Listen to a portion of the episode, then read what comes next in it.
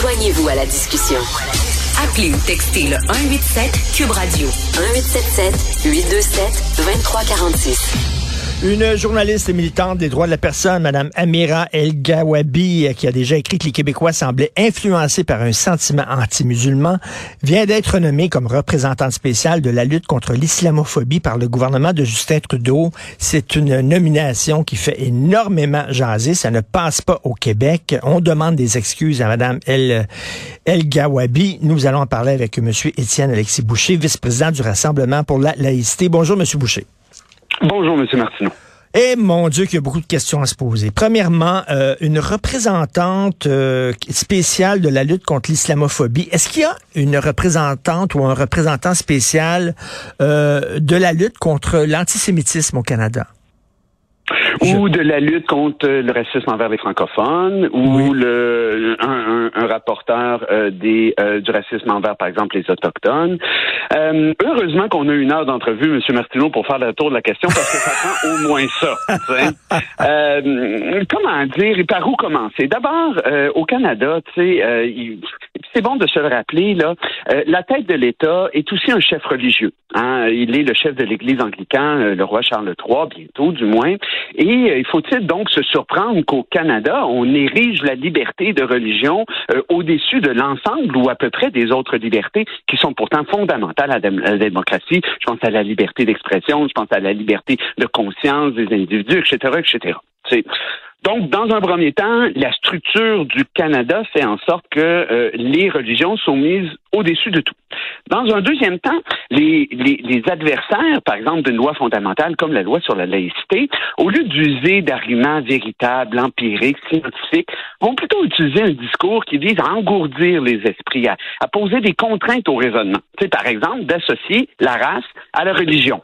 Les Québécois sont racistes car, car ils sont favorables à une loi, la loi sur la laïcité de l'État, dont l'essence même est de séparer les religions de la gestion publique des affaires de l'État. En quoi la race a-t-elle à voir avec ça? Hmm. Absolument rien. Hmm. Prenez encore la critique des religions.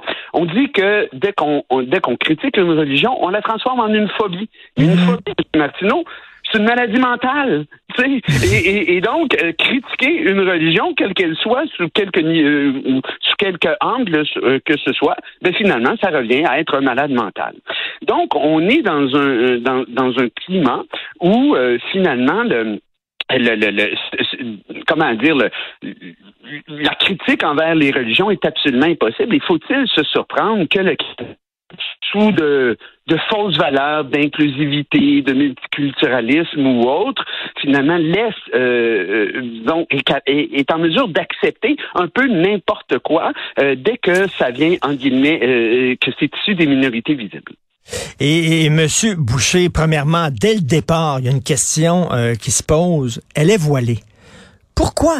Pourquoi chaque fois qu'on veut euh, euh ben, représenter la communauté musulmane, euh, on prend une femme voilée comme si musulmane égale voile? Monsieur Boucher, c'est une minorité de femmes musulmanes qui se voilent. Vous en connaissez, j'en connais, des femmes de culture arabo-musulmane qui ne sont pas voilées. Et, il me semble que alors qu'il y a des femmes en Iran qui risquent leur vie pour ne pas porter le voile, ça aurait été un beau symbole, un beau geste, si on veut à tout prix avoir un poste comme ça, de nommer une femme qui porte pas le voile. semble. Oui, mais c'est, je pense, espérer quelque chose du Canada qu'il n'est pas en mesure de faire. Et, à nouveau, ça, se, décline. Euh, bon, vous, le dites, euh, on, on, ne, on ne présente souvent que des modèles féminins avec le voile au niveau de et ensuite, on, nous accuse de, faire des amalgames entre le voile, la religion des choses comme ça. Tu sais, or, c'est quelque chose qui est promu. On se doit d'accepter le voile en tout temps, en toutes circonstances. Rappelez-vous le procès qui a été fait au docteur Hamil, qui se questionnait sur une publicité qui mettait en, en, scène une jeune fille d'à peine 4 à 5 ans voilée, et qui finalement, un peu à, la méthode soviétique, s'est confondu en excuses. Il avait fait des, une erreur de jugement, etc., etc. Pourquoi? Parce que sa carrière professionnelle était mise en péril à cause de cette déclaration-là.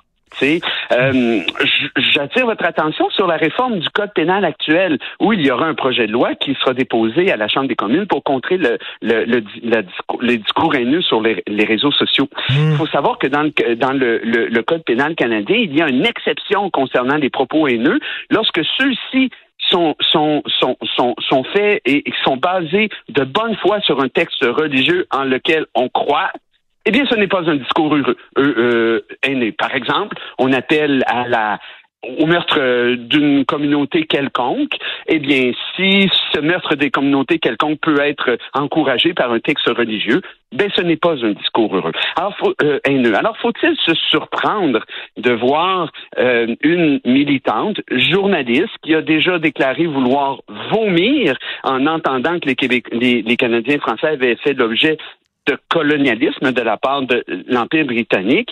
Euh, faut-il se surprendre de sa nomination alors que euh, un des avocats des partis qui font le procès à la loi 21, M. Azim Hussein, après avoir déclaré que la loi 21 était semblable aux lois de Nuremberg, mais finalement a été hmm. récompensé par le gouvernement fédéral en étant nommé juge à la Cour supérieure du Québec. Alors, franchement, là, euh, on, ce qui arrive aujourd'hui est bien sûr, on ne peut plus condamnable, mais faut-il vraiment s'en surprendre? Je pense que les, causes des Québécois sont dues pour une bonne réflexion quant à la volonté réelle du gouvernement fédéral de vouloir euh, travailler au développement de notre nation. Parce que euh, j'imagine, j'ai de la difficulté à croire qu'au fédéral, on ne connaissait pas ces déclarations euh, précédentes sur le Québec. Cela dit, je me fais l'avocat du diable pour les fins de la discussion, M. Boucher. elle, elle a dit, les Québécois semblent influencés non pas par la primauté du droit mais par un sentiment anti-musulman. Et elle se basait sur un sondage de la firme Léger qui ben disait que 88% des Québécois avaient une perception négative de l'islam. Est-ce qu'elle n'avait pas raison de dire, ben regardez, 88% des Québécois ont une perception négative de l'islam, donc effectivement, ils semblent euh, euh, avoir un sentiment anti-musulman. Est-ce qu'elle se basait sur ce sondage-là? Euh, effectivement, le sondage démontrait que les gens n'avaient pas au Québec l'islam, on n'avait pas une perception très positive. Ben, écoutez, moi, je pense qu'au Québec, on n'a pas une position, une, une, perception très positive des religions de manière générale. Là. Mmh. Et, et, cette dame pourrait être, euh, je l'invite à mieux comprendre notre histoire, mieux comprendre à quel point l'Église catholique a pesé sur le destin de cette nation, l'a littéralement encarcané, emprisonné durant des centaines d'années, l'empêchant de se développer, voulant le garder au niveau du pauvre petit paysan euh, incapable de, de, de s'instruire, incapable de fonder des compagnies, de se développer de s'enrichir, puisque de toute façon, on le sait bien, hein, heureux sont les pauvres, les indigents, puisqu'ils seront les premiers euh, au paradis, mhm. donc rester pauvres sur terre. Tu sais, euh, je veux dire, c'est, je, pense que la méfiance des, des Québécoises, des, des Québécois envers, euh, bon, selon ce sondage-là, la religion musulmane, on aurait retrouvé les mêmes chiffres si on avait euh, de posé la même question concernant, par exemple, la religion catholique, la religion anglicane, la, ou d'autres grandes religions monothéistes. Tu sais. Euh, on a d'autres sondages aussi. Bon, elle, parle d'islamophobie, mais on a d'autres sondages sur le racisme. Et bizarrement, alors qu'elle a accusé euh, une majorité de Québécois d'être au fond raciste, euh, ben écoutez, un sondage Angus Reid réalisé en 2021 a trouvé que 9% des Québécois, c'est déjà trop, hein. Monsieur Martineau, ce serait bien qu'il euh, y ait 0% des Québécois qui ont la conviction que certaines races sont supérieures aux autres. Mais bon, il y en avait 9 selon ce sondage-là, comparativement à 12% des Canadiens. Mon Dieu, non, pas au Canada. Et, accrochez-vous évidemment, 18% des membres des minorités visibles ce que ça dit, c'est que des racistes, il y en a dans toutes les communautés humaines et de faire les amalgames dont on nous accuse tant, ben c'est tout à fait correct, seulement lorsqu'il est question euh, des Québécoises et des Québécois.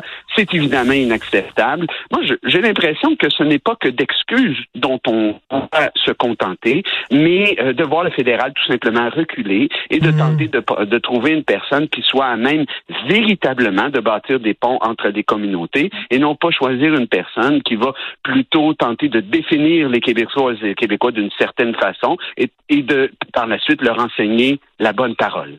Est-ce que c'est une provocation de la part du fédéral d'avoir choisi cette dame-là en particulier?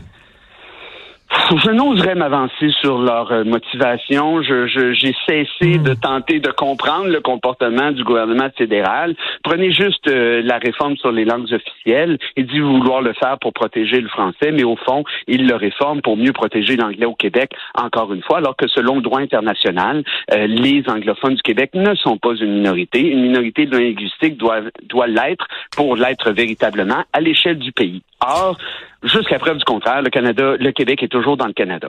Alors, franchement, les intentions du gouvernement fédéral, je ne pense pas qu'il soit innocent. Je pense qu'il, euh, par la nomination de cette dame, euh, avait l'intention d'être alimenté par une personne dont il était, dont le discours était garanti et surtout attendu de sa part. C'est ça le Canada de Justin Trudeau. C'est ça. C'est ça, le multiculturalisme à la Trudeau et même au-delà de Justin Trudeau, là. Même si c'est un autre. C'est ça le Canada. Puis à un moment donné, les Québécois vont-ils allumer en disant que les valeurs du Canada, les valeurs du Québec, sur plusieurs points, c'est incompatible? Vous savez, depuis 1995, les, les Québécoises et les Québécois ont évidemment mis de côté la question nationale, mais il y a comme une espèce de, comment dire, par la volonté de recanadieniser les Québécoises et les Québécois euh, par le fédéral, ben, il y a cette espèce d'impression qu'on s'est rapproché, que les deux sollicitudes le sont moins. Or, c'est complètement faux. Au contraire, jamais les Québécoises et les Québécois ont été aussi éloignés du reste du Canada en termes de valeurs, en termes de, de, de, de comment dire, de euh, d'approche du vivre ensemble. Mm. Et un jour, ces masques doivent tomber. Il faut que le Canada se révèle tel qu'il est, c'est-à-dire un Canada intolérant envers la principale minorité euh, qu'il compte en son sein, c'est-à-dire ce peuple francophone d'Amérique euh, qui principalement aujourd'hui a été réduit à, au territoire québécois. Toutes les minorités pour le Canada doivent être défendues sauf la, minorité euh, québécoise francophone. Euh, ça, celle-là. Historique, hein? Oui. Un des deux peuples fondateurs. Il faut le faire quand même. Hein? Non, on, la, la défend pas, celle-là. On ne cesse de l'accabler et de, de l'insulter. Merci beaucoup, M. Étienne Alexis Boucher, vice-président du Rassemblement pour la laïcité. Merci. Bonjour. Merci à vous. Ça a été un plaisir.